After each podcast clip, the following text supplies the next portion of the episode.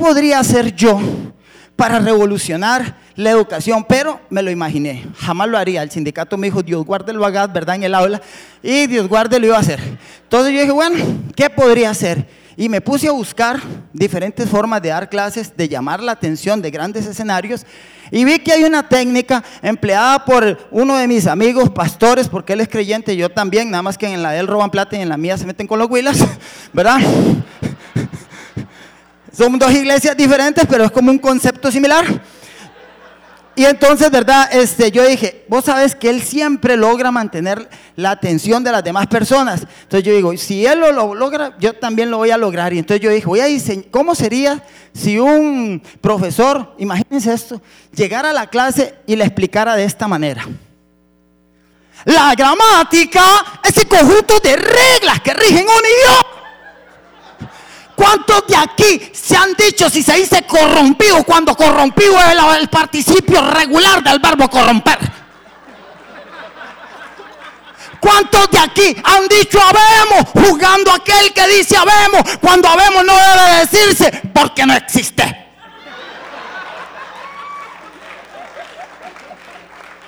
Pero es que yo no me lo invento, todo está aquí en el libro de la Real Academia Española donde dice que la oración impersonal es como la mujer feminista, la mujer empoderada, la mujer luchadora. ¿Y por qué la oración impersonal es así como esa mujer? Porque no ocupa de ningún sujeto para llevar a cabo ninguna acción importante. Hola amigos, ¿cómo están? Bienvenidos a Química Cómica, episodio 11 finalmente. Este, vamos a poder grabar este episodio que la semana pasada hubo un poco de problemas, pero ahorita les cuento. Antes les quiero presentar a el invitado de esta semana, una persona con una personalidad, valga la redundancia, gigante, ma, que creo que cualquier persona que lo conoce le queda grabado, ma, este ser humano que se llama Luis el profe Hernández. ¿Cómo está, gente? ¿Todo muy bien? ¿Cómo va, Daniel? ¿Qué dice mi estimado Raúl? Ah, y también. Aplaudiendo. Qué bueno, qué bueno. Y ahí tenemos al este, Raulito. No, aquí estamos este, en la lucha. Vinimos aquí, los invitaron y aquí estamos. Sí, sí, sí, ma. Este, la, la semana pasada lo que pasó fue que me dio una diarrea, chiquillos. Vieran que... No, no, no, pero de verdad, ma. es una cosa seria. Sí, sí, sí, fue horrible, ma. Y lo peor fue que me agarró paranoia. Yo pensé que era coronavirus, Vea, usted ha tomado tres cucharadas de aceite con bacalao y eso y se sí sí, Se le va el coronavirus, de diarrea no le pasa nada, pero, el coronavirus no lo toca, papá. Por lo menos no lo doble desgracia, ya. lo doble desgracia. Aceite de bacalao, esa mierda no la tomas de que era carajillo, mae. Por eso carajillo no nos pasaba enfermando y se recuperaba rápido, mae. Ah, sí. Sí, sí, sí. Ah, bueno, entonces, usted no ha escuchado nunca, usted cuando ha escuchado un bacalao enfermo, mae. Exactamente. ¿Qué, qué, qué se toman los bacalaos para estar bien, mae? Su propio aceite. ellos, lo generan y se lo toman. los más, creo que voy a vomitar.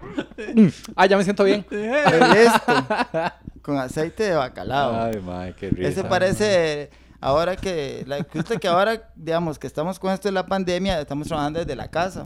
Ajá. Y llegan y me dicen, este, bueno, vamos a trabajar en Teams yo no sabía nada de Teams, ni, ni, ni. Con costos sabía que era equipo en inglés. Imagínate. Pensaste que era Teams. Exactamente. Yo, me acordaba de las chocoletas o de las cosas de chocolate. para los viejos. Y entonces llega y veo el anuncio, ¿verdad? Y esto es verdad, es legítimo. Llega el anuncio y dice: Damos, impartimos un curso de Teams, 15 mil colones. ¿Tienes problemas con Teams? ¿Quieres sacar todas tus dudas de Teams?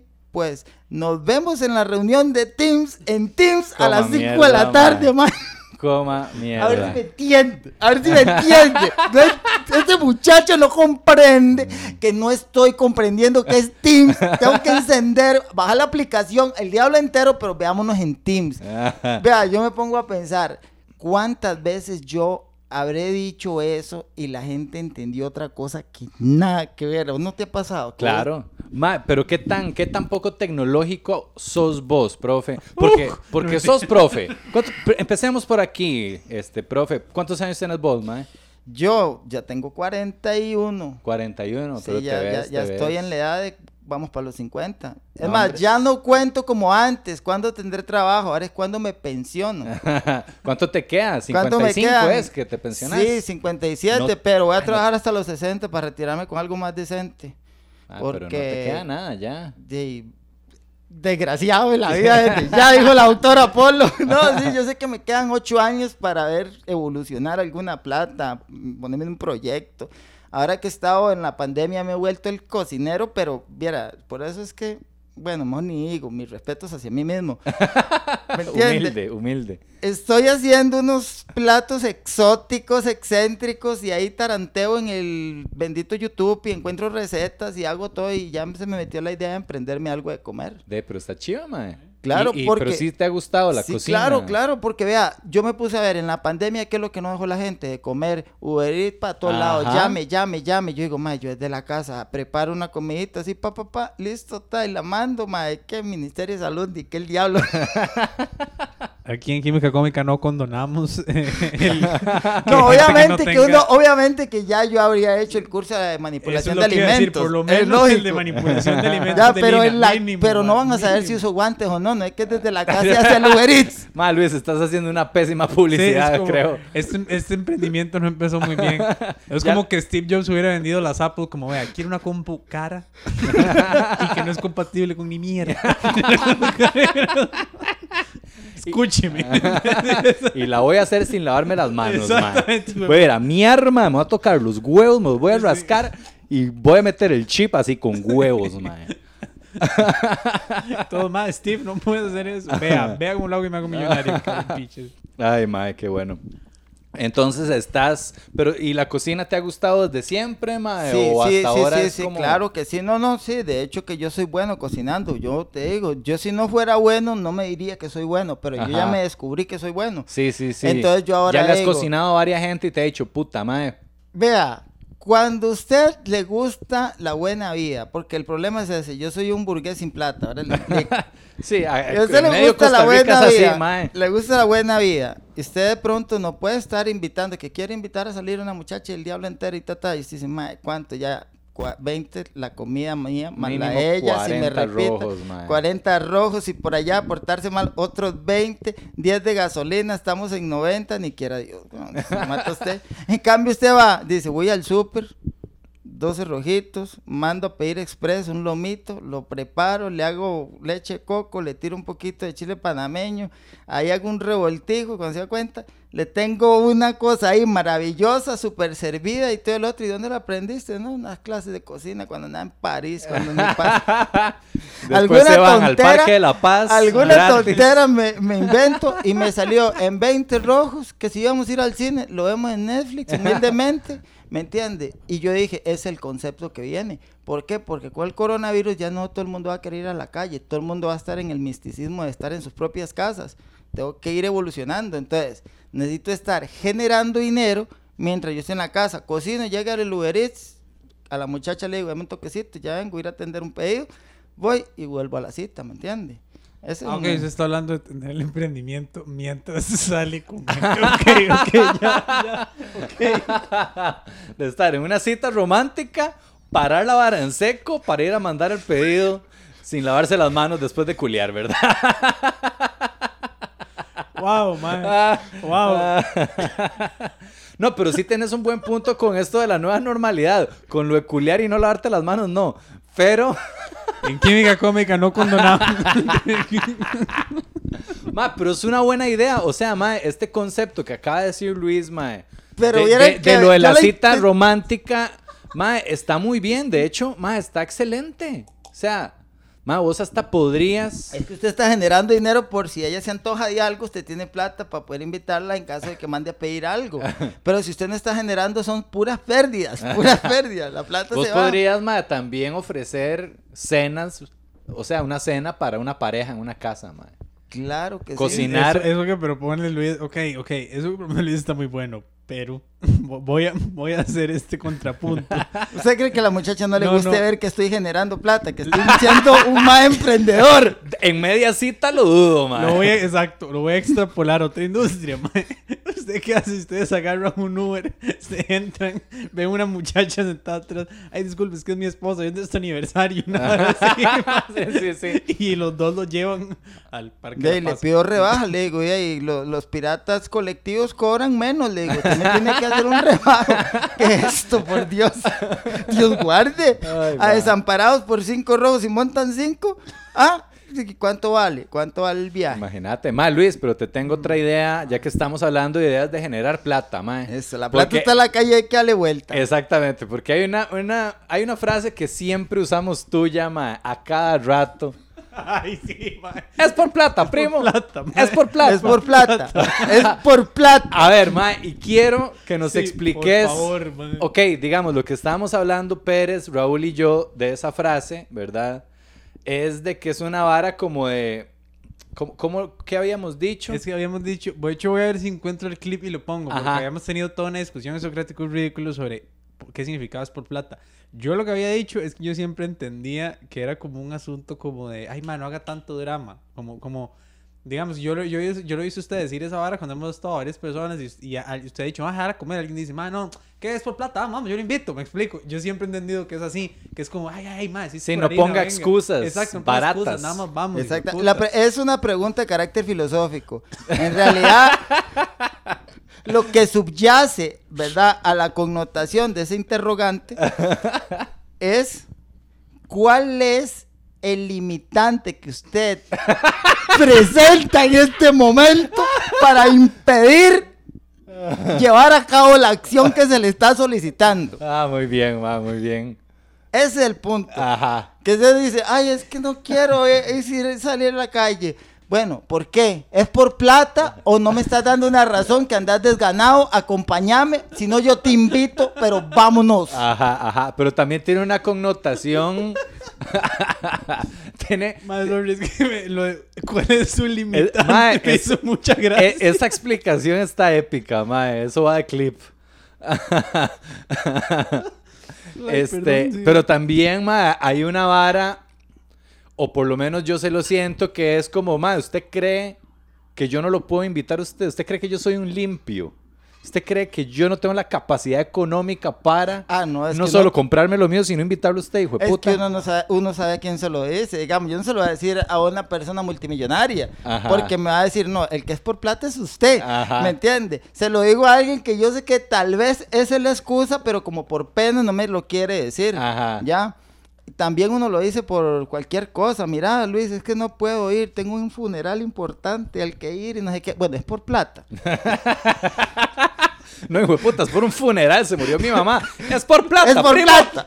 Yo lo entierro, man. Vamos, man. ¿Qué? Un- una ¿Cuánto caja, vale vaya, se la eso? compro. Dígame ya y vamos a Caja Diande, saco un préstamo personal y le pago la mejor caja para que usted esté tranquilo desde hoy hasta los días de la eternidad que usted vuelva a ver esa tumba.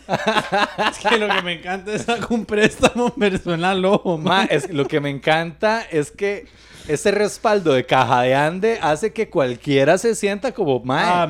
Ah, sí, pero ya cuando la liquidez tuya empieza a verse comprimida así, mae, como el zacate jaragua, entonces usted ya dice, no, mae, ya hay que parar los prestamitos y ya viene la refundición Ah, y, y- otro tipo de proceso. ¿Y qué tal? Bueno, y si sos profe, ¿verdad, Luis? Sos Imagínate profe. en manos de quién está La Costa juventud. Rica. Sí, No, pero, mae, con- No, pero yo le doy clase a adultos. Pero si vos me explicas, si vos, vos das clases de español, Sí, si vos me explicas, supuestamente. este, si vos me explicas, mae, no sé, la oración y todos sus componentes, a como me acabas de explicar, él es por plata, mae, yo pongo a mis carajillos, mae, ciegamente en tu, en tu tutela. Es cierto. Mae, lo explicaste muy Sí, bien, sí, ya nos aclaró el es por plata por ahora. ¿no? Claro, Ya. claro. ¿Vos le estás sí. dando clases entonces a adultos ahorita? Sí, adultos. ¿Siempre le has dado a adultos o ha Eh, sido niños? O, No, siempre, o eh, de todo, me ha tocado de todo, honestamente yo... vea, ¿Cuántos años? Perdón, Mae, ¿cuántos años llevas dando clases ya? Como 12 años o 13 Uf, años. bastante. Y, eh, digamos, empecé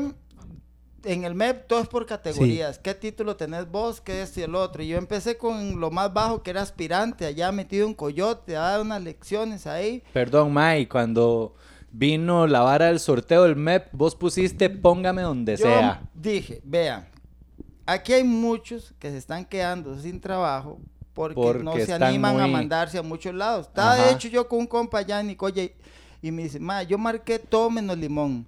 Y yo dije, este carajo es una probabilidad Racista. más para mí. Racista. All- No, no, no. No, Black Lives Matter, papillo. Me decía, es que es peligroso. Le digo, pero, ¿y usted marcó todo San José? Y, y- y se le hace menos Exactamente, peligroso. mae. Chepe un montón de zonas peligrosísimas, ¿Me weón. entiende? Entonces yo dije, yo voy marcando, que me mande Jesucristo donde sea, ya después pediré traslado, veré qué hago, pero yo lo que quiero es tener propiedad, ¿verdad? Porque esa es el- la meta de todo profesor, propiedad, tener algún día. Ajá, sí. Entonces, Ahorita hablamos de ese concepto de propiedad. claro, este, y entonces yo dije, bueno, eh, marco todo, y claro, pa, me nombran el limón. Y yo al Y principio, picha. no, no, yo al principio yo tenía tiempo de no ir al limón y yo dije, bueno, ahí vamos, yo me meto donde sea, mae, por trabajo yo si me estaba en Coyote, en Tulín, en pueblos muy alejados, Ajá. Piedras Azules, allá por la frontera de Nicaragua. Bueno, entonces la cuestión es que me voy y llego y en Limón, no sé, me acuerpo con unos amigos y me empiezo a ¿Tenías llevar ya gente bien. conocida o fue de Nadie, cero? yo llegué como he llegado a Quepos, como he llegado a Tulín, como he llegado a Jacó, como he llegado a todo el mundo, solo pero- como el pisote. Pero qué lindo también eso, ma, porque me imagino que te ha dado un montón de experiencias y has conocido un montón de gente. Así, Ah, claro. Por si Lu- montones. Lu- Luis llega y como que hace, hace, hace, hace como, si- o sea, como que se une. Es que yo- el único término que tengo es metástasis, pero eso es muy feo. con, con- con las ¡Horrible, con, con las comunidades. Luis hace metástasis con las... Se lleva bien las- con la gente, digámoslo Sí, así. ¿Qué te costaba decir se lleva bien con toda la sonar, comunidad? Es que no sé por qué lo primero que pensé fue eso. Luis paz. llega y hace metástasis con la peor no, sí. calaña de cada lugar. Porque, ma, cada- casi que cada lugar que ustedes hemos ido a hacer show, weón, por ejemplo. Este ma fue profe en qué, pues, ma, en que pues llegamos y este ma había contratado perifoneo y tenía gente vendiendo entradas y gente moviéndose y gente de todo. Yo de hecho conocí a Luis eh, una vez que fuimos a hacer show a Quepos, mae, y estaba el teatro Copasa. No, no fuimos a Copasa. Ah, no, mentira, no, no, no. Yo conocí a Luis fue en Guapiles. En Guapiles. En Guapiles. También, bueno, es que queda cerca de donde yo vivo ahora, ahí en, en, en, en Guásimo.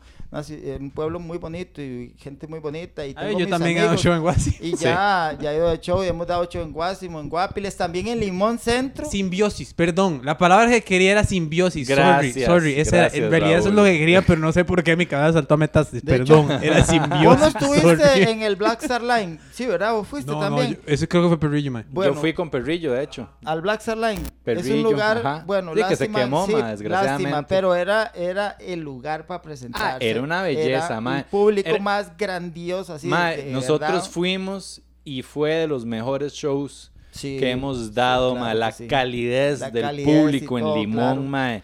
Y yo estoy deseando, mae, me encantaría, bueno, yo creo que lo van a reconstruir si no me equivoco, mae. Imagínate. Pero me encantaría volver a Limón a hacer show, mae. Estoy quemándome porque eso fue hace Claro, como claro, claro. Mae, eso fue hace como El puerto también cuatro es bonito. Guana, todos esos lugares eh, fuera de San José son bonitos, ¿sabe por qué? Y yo le voy a decir algo.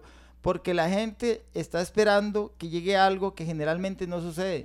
Aquí tienen para dónde escoger. Opciones de Comediantes sobra. de todo tipo y a toda hora y en toda semana. Pero allá Bueno, es más que todo. hora.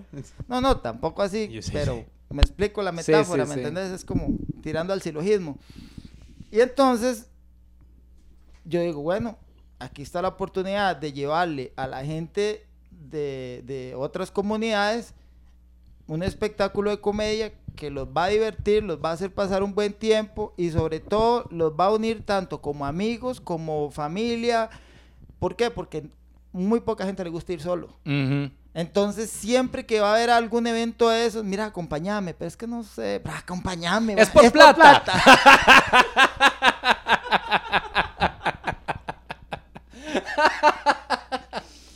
Ay, qué bueno, Luis. No es porque se agotaron las entradas, pero con plata compramos una al que ya lo compró. Ay, mae. Entonces, ahorita estás en Ahorita estoy en Guásimo y en un lugar que se llama, este, bueno, eh, Roxana, es un lugar muy bonito y este, ahí estamos, pero trabajando eh, por Teams. Ya yo ahora en Teams, yo ahora sí, pero ¿me entiendes? No pagué 15 mil pesos. A- te lo Lo Los A mismos huevo. compañeros, los mismos compañeros en las reuniones ahí, ta, ta, apretada aquí, métete aquí, ta, ta, y traveseando. Y cómo se llama, y ahí vamos, ya estamos, me la he jugado con todo. Excelente, mae, excelente. Ah.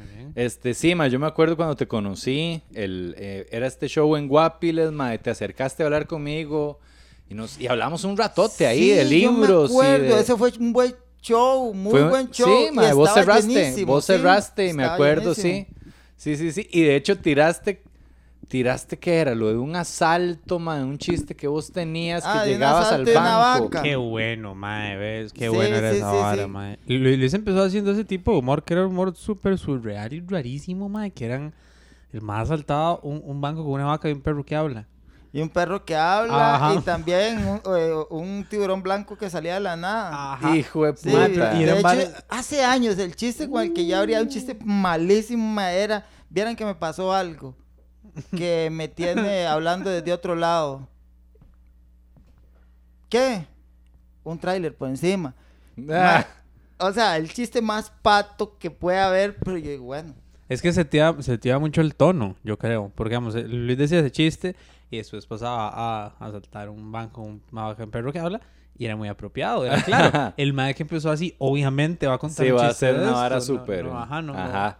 No se va a poner a hacer un chiste sobre... qué sé yo, Sobre política actual y- exacto, y... súper... Sí, ru- mae. no, no, se sabe que No, no, es- no, y uno, uno va pensando en otras cosas. Es lo que, por ejemplo, yo ahora, bueno, estaba trabajando en un materialillo ahí, supuestamente, em, de un tema que a mí me parecía la atención, pero no sé si es oportuno todavía. ¿o tenés Démosle, madre, démosle. Aquí la vara cuando va fluyendo se da. Démosle. Bueno, sí, sí. resulta que, como te decía yo, yo soy un burgués venido a menos. Ajá.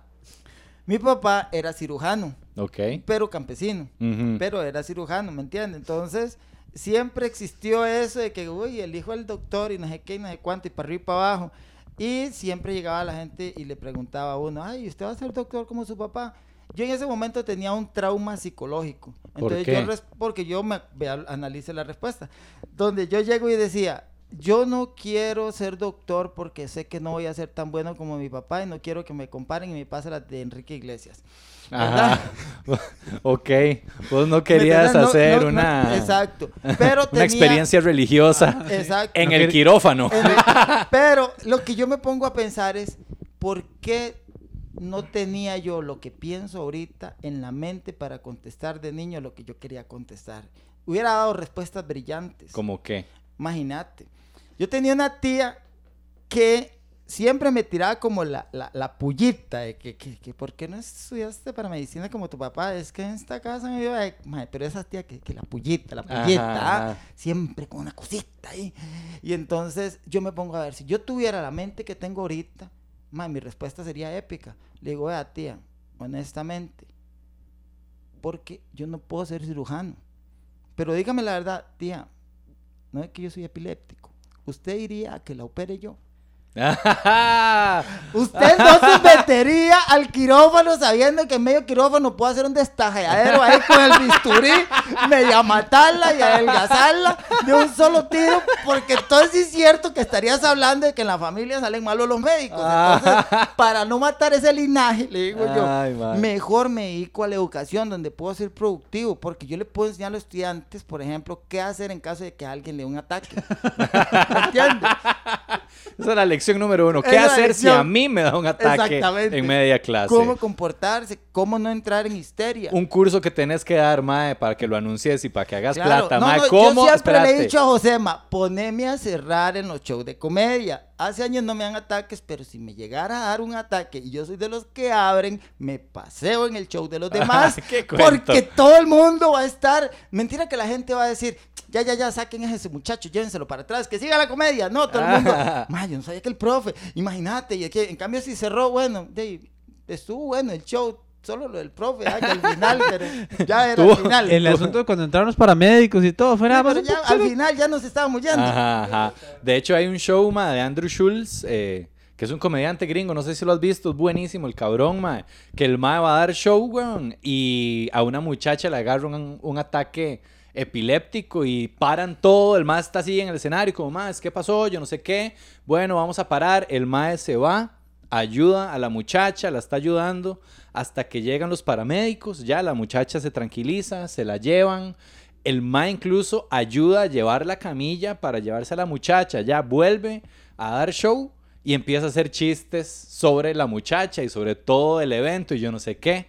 Y todo el mundo cagado de risa, no, rápido, no man. siendo, no siendo irrespetuoso con la muchacha. Mira, yo de hecho siempre he sido de los que digo, bueno, me quedan dos caminos. O hacerme la víctima, llorar y decir, o darle gracias a Dios de que existe la Caja Costarricense del Seguro Social que me da las medicinas que si yo las tuviera que pagar de mi plata, ya estaría arruinado. Sí, claro. ¿Me entiende? Es un billetero lo que me cuesta mantenerme a mí ecuánime. Ajá. ¿Me entiende? Al país y a todos los costarricenses se los agradezco. De verdad. Muy bien. Y ahora Se se quejan así como los diputados del PUSC, una hora así, ponen un clip de este programa y dice, vea las gollerías que estaban manteniendo. como- ¿Verdad? Pero no, yo sé que con el trabajo ahí, ahí yo, yo Sí. cotizo, pero este siempre eh, yo, yo, yo le he sacado cuentas y, y- y Dios guarde. Sí. Y más ahora que, bueno, estoy endrogado con otra cosa fatal que me mandó el doctor, estoy con antidepresivo. Yo no te conté que estuve hace poco en el psiquiátrico. Ahorita, ahorita hablamos de eso, ma, para terminar de contarte. Así como cambiando de tema, no, pero digamos. está bueno, ma, está bueno que lo hablemos. La cara de Raúl. No, es que me encantó, lo, lo- eso fue tan sutil como un bailarín de ballet con las piernas rotas. Eso fue, que, que, que buena Sí. más. Ey, chiste, chiste, chiste. Por cierto, te conté que estuve en el psiquiátrico. Vamos a hablar de eso. Pero lo loco, ma, ojo con lo de Andrew Schultz. Ma empieza a chingar, todo el mundo cagado de risa, ma, y una ma levanta la mano y le dice, ma, no me parece apropiado que estés haciendo chistes de esto, ma, qué Ah. insensible.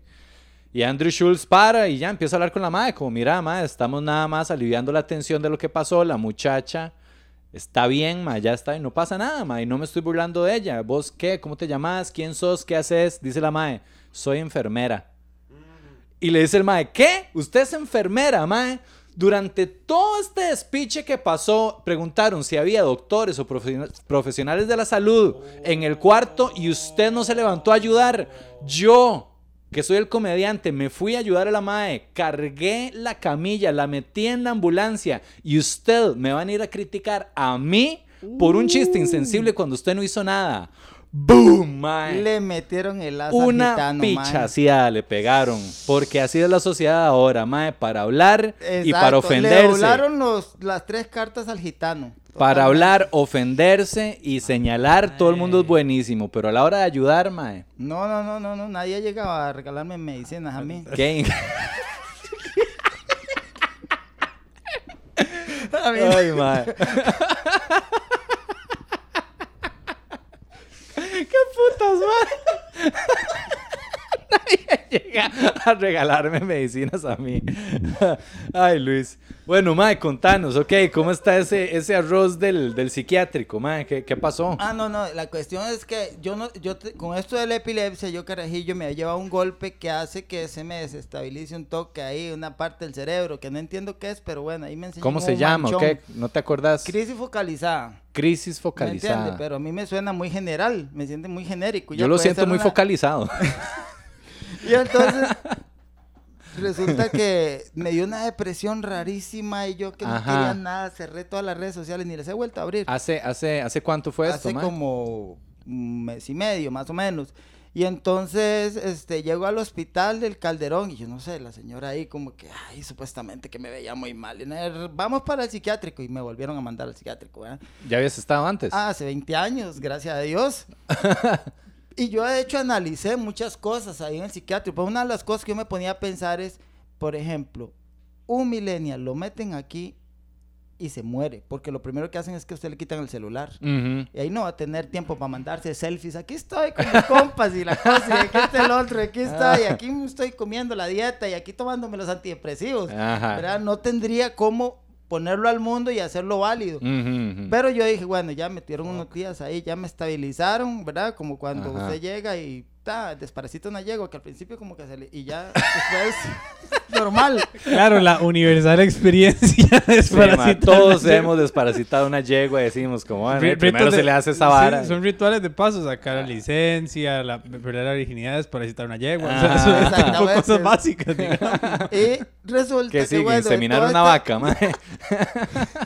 No, eso no le he entrado yo porque el ganado es mejor, digamos, usted compra el ternero, lo compra, lo engorda o alquila un potrero para engordarlo y ya como a los 7, 8 meses ve cómo está el precio en la subasta y si el ganadillo tiró bien, va y lo. Ah, es plata en efectivo. Eso es más O sea, la diferencia- rentable. Sí, no. Vamos a ver, digamos, un caballo vale un precio subjetivo. Ok. Digamos, el dueño llega y dice, mi caballo es hijo de Julano y de Sutana, este, de tal... eh, Ganadería o algo pues así, Sí, ¿no? más o menos. eh, de- caballeriza, este, caballería, entonces, eh, de una vez, no sé si estoy diciendo un importunismo, pero bueno, resulta que, profe español, eh, resulta que, bueno, supuestamente, la, el precio que usted le pone al caballo es subjetivo. Usted puede decir, mi yegua vale 20 millones de colones. Ajá. Ya. Mientras que con el ganado vale lo que pese.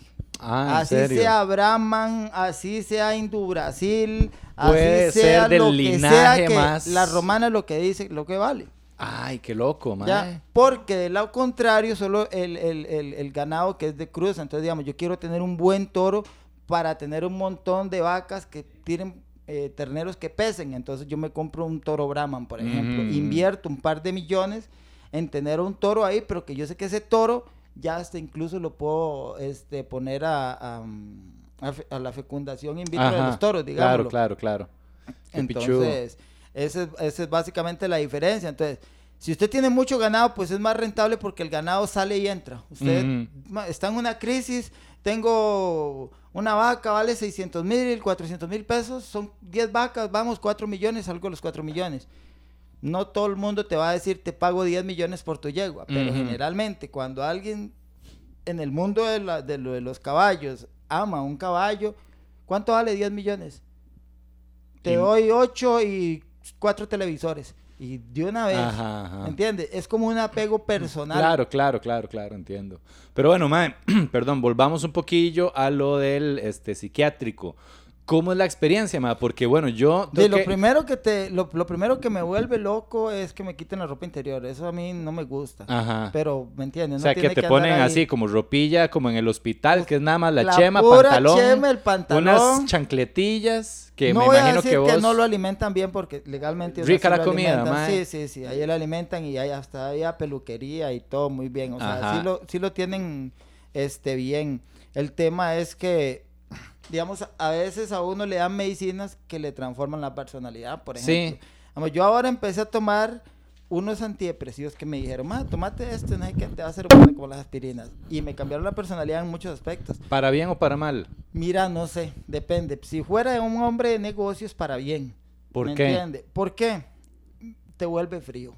Lo que antes te enternecía y te daba cosa, este... No te afecta Entonces, ahora. digamos, si antes yo tendría, digamos, un ejemplo, un empleado que tal vez tienen problemas y problemas y problemas y por eso, digamos, me falta el trabajo y este y el otro, y yo comprensivo, y yo poniéndome en el lugar de él y aquí el diablo. Con antidepresivos, este señor, vea, allá hay mil personas esperando el campo suyo, lo siento mucho. Ajá. Lamentablemente tenemos que hacer un recorte estructural, entonces es mejor que en este momento, ¿verdad? Usted pase por su liquidación, nos dé las gracias, nosotros se la damos a usted y hasta luego. Ya. ¿Me entiende? Es Ajá. como esa sensación de que más indiferente, Sí. menos te importan las cosas que Ajá. te digan.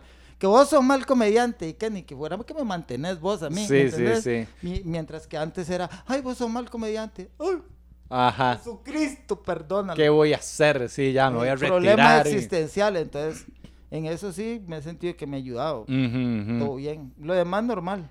Las deudas no cambian. Sí, ma, pero me imagino, yo, yo lo que te iba a decir, ma, es que yo siempre, no sé por qué, le he tenido mucho miedo a esos lugares. De hecho, hay un, hay, un psiquiátrico que queda ahí como por San Ramón de Tres Ríos, ma. Yo me acuerdo que cuando yo estaba en la U, eh, me habían invitado a tocar, a hacer un recital de guitarra ahí, ma. Y yo iba, ma, con el culo cerrado, no sé por qué, ma. Como que las personas, de, no sé, con problemas mentales No, o... ahí cada quien anda en su mundo, no te preocupes. Sí, Tiene, tiene el estereotipo, tal vez. A mí me pasa que yo tengo por lo menos el estereotipo de la película esta Jack Nicholson de One Floor of the Cuckoo's Nest. Ajá. Que yo pienso así, que todos los Es que, psiquiátricos son así, digamos, ya sí que. hay personas que hay una están rebelión muy- interna contra una No, no, no. enfermera, O sea, sí. sí hay personas que están muy graves. Sí, Muy graves. pero me imagino que los tienen aparte. Algunos casos, este, pero y mucha gente anda sedada. Ajá. Entonces también eso de ahí tranquiliza el ánimo de muchos. ¿Y cómo es, mae, para... Si no quieres hablar de eso, no No, importa, tranquilo, pero... ni- por favor. Este, me vergüenza sí, lo no, que yo soy. Cero, ma, para nada. ¿Cómo es, digamos, a la hora de socializar? Digamos, vos llegas ahí, ma, estás unos días, eh, eh, socializas Sí, con alguien. con todo el mundo. Yo hice amistad. Un, eh, un- un saludo para este, ¿cómo se llama este señor? Joaquín Caravaca. Un saludo para Joaquín Caravaca, compañero mío en psiquiátrico. ¿En serio? Amistad mía. Este, no puedo decir el nombre, ese no es el nombre verdadero. Ajá. ¿Me entiende? Por respeto. Pero vos sabes a quién le decíamos vacilando, vos sabes quién. es. Ajá, ajá. Y este, uno hace amistad y todo bien. Por ejemplo, este señor que, que yo te contaba, él también tuvo problemas y llegó ahí y ya hicimos amistad y hablamos unos días. Pero tampoco fue que me guardaron mucho tiempo, sino que me metieron ahí porque estaba como en una supuesta Para crisis. estabilizarte ahí nada más. Más que todo yo sentí que fue como decir, bueno, mire, ahorita esto está lleno y coronavirus y, y mejor mandémoslo para allá un rato, pero no quiero minimizar el diagnóstico. Ajá, Tal ¿vos me cómo te porque- sentías? Ya vos así, personalmente, sentía mae. Muy que agüevado. no sabía por qué estaba triste. Es que eso era lo que me pasa a mí. Ya hay dos tipos de, o varios tipos de depresión. Está la depresión que le da a la persona por algún suceso en particular. Ok. Digamos que no pudo superar un duelo. Sí, exacto, sí. Eh, hay otra depresión que puede ser porque desde pequeño no te trataron este, la condición y te fue creciendo al tiempo. Y otra puede ser orgánica, producida por una... Químicos. Exactamente, que era lo que me pasaba a mí a raíz del golpe que me dio la epilepsia, quedó ahí en el cerebro una parte como media chueca. Y entonces ahí medio me la enderezaron y aquí estoy. Ajá, ajá. Y ahorita te estás sintiendo. Ah, sí, sí, bien, Súper bien, bien. todo bien. Todo bien, todo bien, todo bien, todo bien. Qué todo bien. dicha, ma. Y contame, huevón, ¿cómo, ¿cómo te ha tratado la parte de la cuarentena y todo eso por el lado de hacer comedia? Este, ¿sentís así las... Sí tengo ganas, pero tengo miedo. ¿En serio? O sea, yo tengo ganas de estar en el escenario, pero ya donde me imagino, uy, ahí hay molote. Y porque llegue uno y se van 10 y después de 10 los otros 10 y termino yo y me entiende. O sea, no, no- le tengo miedo, todavía miedo- siento a la pandemia. Uh, sí. Sí, vos, y te da miedillo como que contagiarte o algo así. Y contagiar. Ajá. Porque es que el problema es eso, es que uno no se mata solo, sino que va matando. Es el problema. Entonces, digamos, tal vez a vos te dio, no te dio mucho y vos te levantaste y te recuperaste. Pero en lo que vos pasaste, tal vez contagiaste a alguien que tenía problemas de las defensas y fla, Te se lo fue en mandaste, la tira. sí. Imagínate después que vos sepas, no, ¿me entiendes? Muy Ajá. duro, muy duro, muy duro. Entonces sí, mejor quedarse quedito. Yo trato de mantener ahí en la casa y a cada rato ahí me pongo alcohol en gel y ando todo paranoico, pero mejor. Es mejor, ma, es mejor prevenir. Bueno, ma, ¿de qué te parece si tiramos algunas ideillas por ahí que has estado... De has estado como... bueno, como ah, bueno, perdón, ma, contame lo de que andas el dedo ahí de Ah, sí, de hecho, iba, de esto iba a ma. ser un monólogo. Es que, verás qué interesante. Resulta que, bueno, la última vez que yo había trabajado en el campo fue en Piedras Azules, hacía como seis años. Y esa era la última vez que había volado machete. Allá yo volaba machete todos los días. Pregunta, mae. ¿Volar machete tiene técnica? Claro que sí. Ajá. Porque si no, usted se lleva la rodilla. Ok, ¿cómo es más o menos, mae? usted llega, ¿verdad? Entonces, por ejemplo, bueno, ya le echa un poquito de agua a la piedra de- del mole- el molejón donde lo va a afilar y ya se empieza la fila. Ya lo mide, lo para sobre una tabla, le da vuelta, ve. Entonces dice, bueno, ya está bien, agarra, puede ser un garabatillo, que puede ser un palo, que es necesario y yo no lo usé y por eso me desgracié el dedo. Ah, para Que estar jalando el... Usted aparte el zacate y aquí la deja deslizar, fra, ¿me entiende? Para que el corte se haga a raíz. Ah, ok. Y de ahí, ¿para qué se usa eso? Porque a veces el zacate está enredado. Entonces, si vos quedas acá, donde pega el machete, el machete puede agarrar para su lado. Ah, ok. ¿ya? Entonces, con esto no pasa. Pero bueno, yo me quise jugar de victorioso. ah, y tenía como cinco años de que, de que no volaba machete. Y yo, bueno, ay, no importa, ahí vamos. Y entonces, ahora en la cuarentena la estoy pasando donde eh, Daniela. Ajá. Y ya yo llego, ¿verdad? Y, y le veo el patio. Ella se pasó a una casa muy bonita y tiene un patio grande. Y yo digo, ella va a pensar que aquí no hay un hombre. ¿Me entiendes? O sea, todo el Ajá. machete, o sea, el zacate así altísimo y todo. Y entonces ya digo, no, aquí lo que voy a hacer es, me voy a la ferretería, me llego y le digo, "Eh, deme un 28 ya me dan el machete, está herrumbrado en la punta, le digo, bueno, ¿qué? Me dicen, te lo dejo en dos rojos y promoción, digo, eso nada más lo arreglo, papá, papá, y ya, Y mando. listo, sí. Llego, me siento todavía bien, ¿me entiendes? Porque yo me siento bien y veo el patio pequeñito y empiezo, mae, pra, pra, pra, pra, como una locomotora. Yo emocionado, mae, pra, pra, pra, dejando bien las orillitas. El, todo, el todo. movimiento. Aquí, digamos, tiene llega que- aquí. Usted tiene que agacharse un poco, ya, aquí y ra. Ah, sí, ¿Entiende? es que esa Entonces, posición. Esta posición es lo que lo, lo desgracia a usted de aquí debajo de la pierna. Ajá, es como hacer un peso muerto que llaman. Exactamente, le atilinta el músculo. Ajá. Entonces, donde usted está ahí, ya yo, yo iba cortando, ma, todo emocionado para dejarle el patiecito bien bonito, para que no dijera que estaba inútil en la casa Ajá, ya, ni pagando el alquiler. Entonces, y para que se diera cuenta que era un hombre. Entonces, Mae, mi, vieras mi patio como está ahorita, mae. y entonces, este... Luis llega y dice, aquí no hay un hombre. Y yo, tienes razón, aquí está el machete. Por favor, Entonces- bienvenidos a Socrates. ¡Ay, qué bueno! Yo decía, comprar una motoguadaña está lejos de mi alcance en este momento. No ha evolucionado el negocio de las comidas.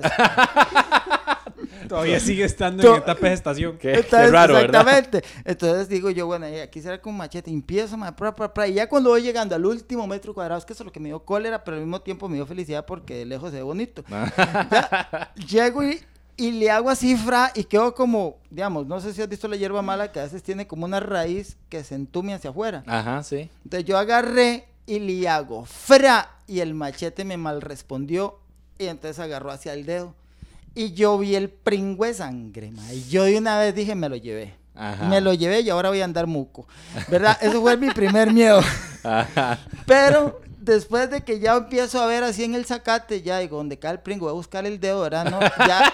Primero buscaste el zacate antes el que buscarlo en la mano, en la ¿verdad? mano. Y ya después veo y contra luz y yo digo, no, sí ahí está, pero como que medio está. Ajá. Y entonces yo digo, no, Jesucristo, si voy al hospital ahorita con el coronavirus, Dios guarde, hasta por el peor. dedo se me mete. Entonces llego y le digo a Daniela, tráeme algo y ella donde ve el sangrerío se asusta. Le digo, no te asustes que más ha sangrado el zorro cuando lo parten a la mitad. Le digo, anda, por favor, tráeme algo. Y ya llega ella y me trae un cótex. Y yo dije, bueno, supuestamente esto absorbe todo. Yo no sé. Y me pongo el cótex. ¿A dónde y te llego a pegaste la- las alas, man? aquí. Esa amarra aquí uno, yo no sabía. Y la otra así con, me agarré un poco de tape negro de, de la De- electricidad. ajá, ajá. Y le hice un aislante. envoltorio ahí, ¿verdad? Y claro, cuando ya llego, Escuchen, bueno, chicas, si les puede servir. tengo que, tengo que, tengo que desinfectar esto. Y ahí fue donde hice la prueba de fuego. Y dije, bueno, esta es la prueba de amor hacia mí mismo. Yo tengo que desinfectar esto, ma. Y agarro, ma, pero sin mentira, imagínense ustedes el brinco que fui a pegar. Un poquitico de alcohol. Y yo digo, los primeros minutos son los que duelen y después te aguante, aguante, aguante, aguante. Usted es hombre, usted es hombre, aguante porque tiene que aguantar porque si no, no se le esteriliza. Y le hago yo hacia el dedo, mae, rafla, pero yo no sabía que estaba muy cortado el dedo. Ajá. Uy, pero yo sentí un calambre. Pero ácido, yo decía, Ah. pero yo soy hombre, pero me duele. entiende, entiende porque me entiende. Entonces yo agarré y bueno, ya lo saco, lo destrampo y con aquella tiritazón del dolor, man. Y le digo, poneme el cótex, poneme el cótex. ¿Quién sabe qué pensaba el vecino donde oía ponerme el cótex gritado en el patio? Poneme el cótex, ahora la cinta aislante. Ah, Imagínate No, el eh. vecino en el patio de la par, ¿cómo? que En Poneme esa el casa se cótex. divierten. Y entonces, buscando en Google. Cótex y cinta aislante. Posiciones Ah. sexuales Posiciones- con cótex y cinta aislante. Y llego y me pongo ahí, tata, y ya en la noche el dolor, ¿verdad? Ya, ya veo que me queda la uña como engrampada. Y digo, madre, si no, mejor me la arranco y ya, y me la tengo ahí. Y en la noche, así eso de que uno está dormido y como que algo le estorba en el cuerpo y uno solo se lo quita sin darse cuenta. ¿No se te ha pasado? huevón, claro. Entonces yo como que hice así, me quité el cote en la noche y, ta, y en donde hice así, pegué el dedo en la sábana. Oiga, eran gritos los que pegaba a las 2 de la mañana. Parecía que era un hombre agredido. Viera usted, no, no, no, gritos y yo ya y la abuela vi otro cótex, otro cótex y a ir al baño y me dice, y yo no me despierte porque usted sabe que si me despierte, yo, yo sé lo que me pasa y la despierto, yo guarte. Entonces me fui para el baño Pierde el otro dedo. pierde el otro dedo. Y ya me fui para el baño y me puse un cótex ahí, algo oxigenada. Puta, mae. y Qué puse dicha una que Daniela veladora. tenía un vergazo de cótex ahí, y, le, y, le, y, le, y le empecé a pedir a Dios y a San Francisco de Asís, ¿verdad? Que es mi santo. El santo de los animales. El Ah. animal que me llevé en machetazo. Y entonces, este, ya ahí medio me curé y entonces empecé a pensar en esto de los chistes. Bueno, tengo que hacer algo con la epilepsia, tengo que hacer algo con esto de que mi papá era cirujano y que profesor y, te- y empecé a pensar ideas porque como yo hago el material es, yo agarro una anécdota y la divido en circunstancias que pueden ser divertidas. Entonces, digamos, si por ejemplo a mí me dio lo del cótex, ok, en ese intervalo donde voy a hablar del cótex, ¿qué punchline puedo sacar? ¿O qué derivaciones puedo comentar, acotaciones divertidas, pero manteniendo el mismo hilo conductor? De la historia. Entonces, sí, ese es, es el estilo, más o menos. Sí, sí, y sí. ahí tenía, ¿cómo estamos de tiempo? Sí, todavía Mae, si bien, bien. compartirme una más, Sí, genial. sí, en el tiempo estamos bien, Sí. mae, todo bien. Todo bien, porque por aquí tenía una. Ojo, ayer cambié el celular. No se le queden viendo el celular porque van a ver el dedo y les va a desgraciar el Ah. programa. Pero por aquí tenía unas tonteras que había hecho. Ah, no, este de conocer a Fidel Castro, no, es de otra vara. Ah, Este. Mira. Ah, no, eh, este estaba haciendo unos análisis semánticos de las canciones de Bad Bunny. ok. Entonces, por ejemplo, digamos, hay una parte de Bad Bunny donde dice, dime dónde quieres que me ubique. Yo no sé mañana, dijo Luis Enrique. Y a mí lo que más me fascinó de todo eso, mae, o sea, estamos hablando de que son 7, 14. Mae, que el mae hizo una rima con versos octasílabos, mae. Hijo de puta. ¿Me entiende lo complicado? Mae, Bad Bunny es un genio. Yo pensaba que era un charlatán ignorante, pero cuando ya empecé a hacer la métrica de los Estás versos, haciendo la vara de la contar métrica de los sílabas. versos, todas, por ejemplo, dime, do, Ajá, sílaba, dime. dime dónde ¿Dónde? quieres Ajá. que me ubique. Pero ahí hay una trampa, que el me termina en una sílaba. Eh, eh, digo, sílaba, oíme a mí. En una vocal. en una vocal. Ajá. Entonces, la otra palabra comienza con vocal. Entonces, eso cuenta hay que como unir una. las dos Ajá, sílabas sí. y hay que hacerle un círculo. Entonces, yo, ahí donde el hombre da perfecto. Me parece a mí que ese hombre es un genio. El mae sí sabe de, de métrica, rimas. De rimas, sí, el hombre da, dime dónde quieres que me ubique, yo no sé mañana, dijo Luis Enrique. Claro que sí. Mae, y esta chiva, yo no sé mañana. Y es que lo bueno es que también él hace otro, él utiliza otro recurso literario que se llama la intertextualidad. Él in- toma el intertexto de él y hace referencia a de Luis Enrique. Ajá, ajá. Entonces ahí está haciendo un intertexto. sí, sí, sí. ¿Ves? Entonces, ¿por qué? Porque está mencionando a otro.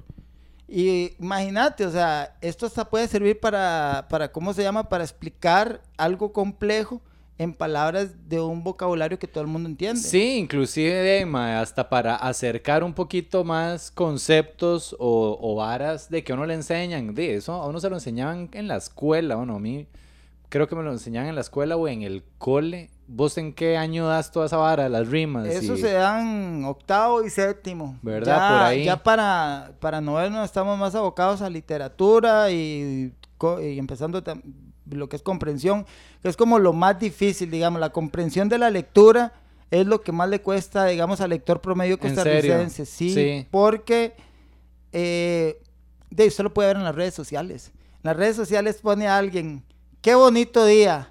Y otra abajo pone, maldito Trump. Ajá, O sea, no tiene que una no relación. tiene absolutamente nada que ver, parece que se perdió en mi cerebro, Sí, ¿verdad? Diciendo un montón de incoherencias y usted dice, es que no están comprendiendo lo que están leyendo. Ajá, ajá. Aquí hay un problema. claro, claro, claro. Sí, mae, este, bueno, va- vamos, no sé si tenés alguna otra idea, mae, por ahí que quieras compartir. No, Una cosa que te quería comentar, mae, eh, y Me ha preguntado gente de vos habías tenido pues esta iniciativa de hacer un podcast, ¿verdad? Hace, hace... Sí, no, lo, lo tengo. Lo que pasa es que ahorita no tengo, digamos, estamos con una... No, voy- no quiero decir no tengo plata porque según los carajos que decían el secreto, no había que decir eh, que no tenía plata. Ajá. No, que estamos en un proceso donde de estamos... reestructuración. de reestructuración económica, pero sí vamos a volver al podcast. Qué por dicha, más, porque me ha dicho gente que, de, de hecho, solo grabaste uno. Sí, ¿verdad? solo grabé Dos- un dos- dos. Dos, episodios, ajá. pero más, ya me dijeron así como, más, dígale al profe que lo retome porque está Claro, muy anécdotas chiva. bizarras, sí. Anécdotas bizarras. Una pregunta, ¿la gente todavía lo puede escuchar? ¿Quedó ahí o se bajó? Es- Yo se- lo había quitado, pero puede ser que en este momento se meta el agua y de pronto Ah, haga algo. ok, pero- anécdotas bizarras, mae. Y de tal vez compartirnos también, mae, dónde te puede seguir la gente. Yo ahorita estoy como el cuzuco, escondido. Ajá. No tengo redes sociales, ando perdido de la mente. Y pregunta, mae, eso de las redes sociales es porque también te, te provocaba algo negativo en cuanto al estado de ánimo y así. No, pero, pero ¿cómo se llama?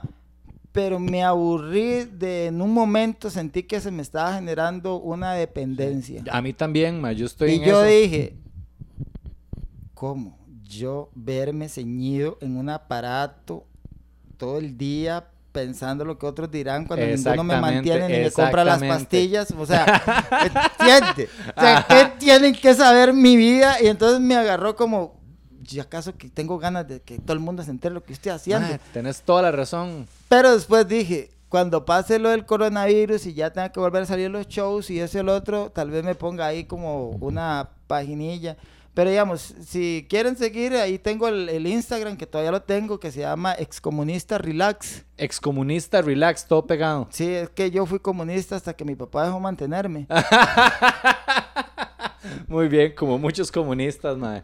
Los comunistas. Ay, mae. Bueno, Luis, de verdad un placer hablar con vos, mae. Creo que Buenísimo. estuvo divertidísimo. Sí. Eh, Deima, éxito en todo, suerte en todo. Eh, ojalá que pronto nos veamos en algún show. Claro. Y pues nada más, si querés decirle algo a la gente.